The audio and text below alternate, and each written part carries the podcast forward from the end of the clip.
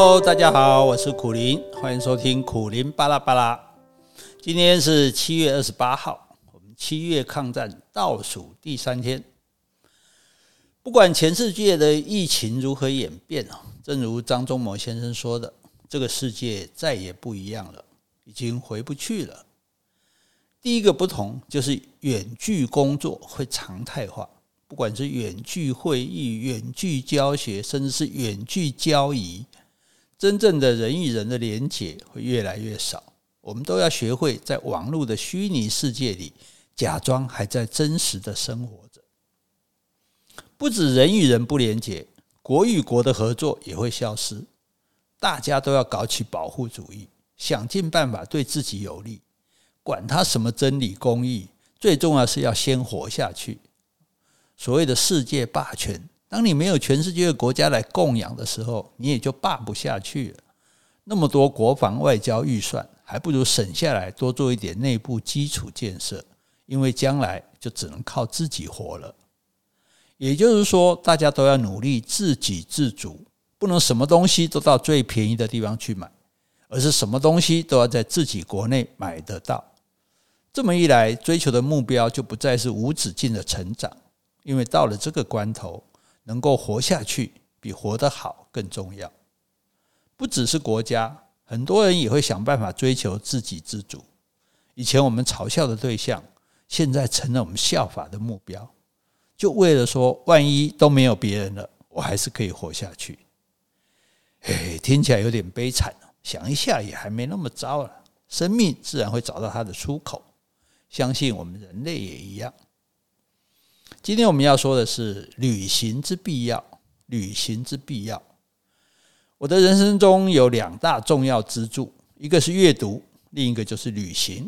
古人说“读万卷书，行万里路”，我的生活就是在实践这句话，也发现这两件事的确是让人生丰富多彩的不二法门。以前去过西藏。因为亲眼看过虔诚的信徒在路上三跪九叩的前往朝圣，后来看到一本描述西藏的书《书友》，体会特别不一样，更能了解书中所要表达的东西。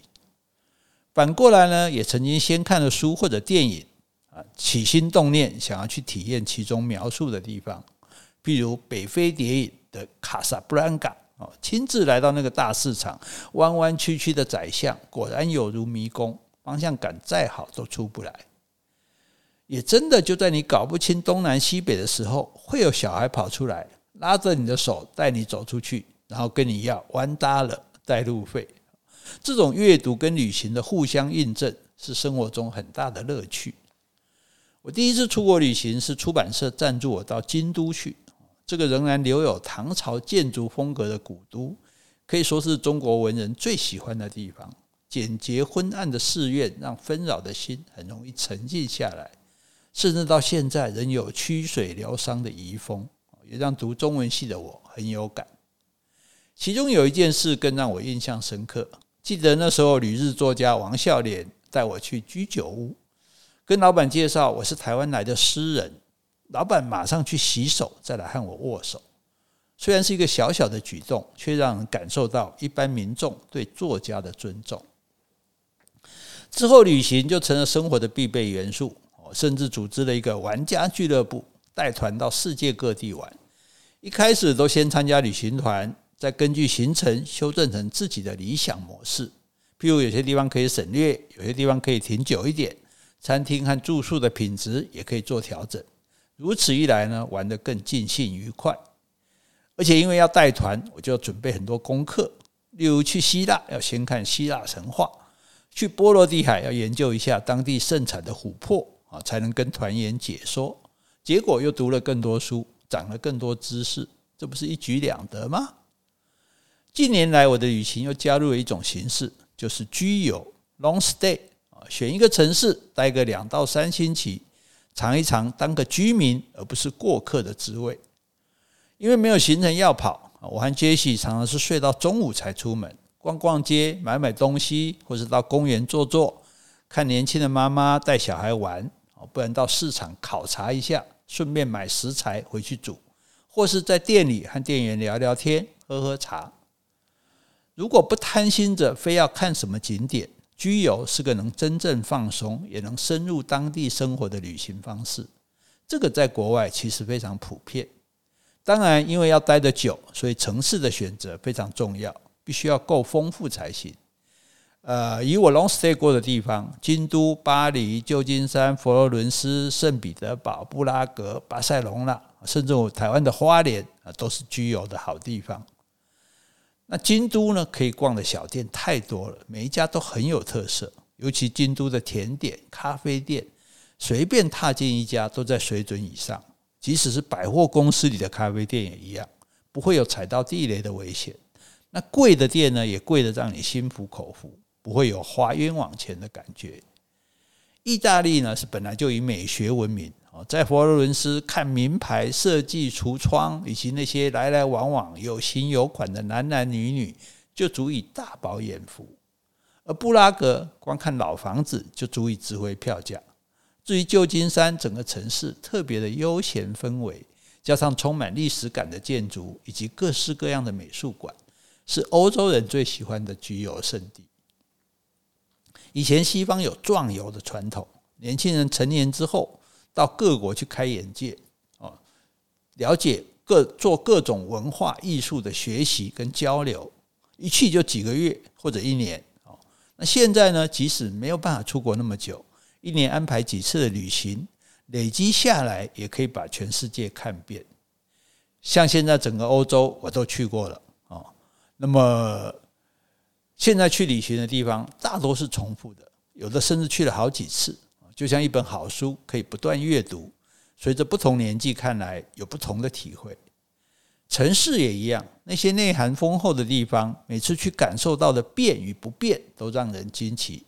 所以才会一再的回来。对我而言，只要脚还能动，旅行就是必要的。唉，希望赶快全世界能够解封啊！因为人生就是来玩的啊。最后我们要说的是，旅行使你更加认识世界，了解自己。旅行使你更加认识世界，了解自己。我们这个月跟大家谈的内容都是出自我写的书，真好，这样活到现在。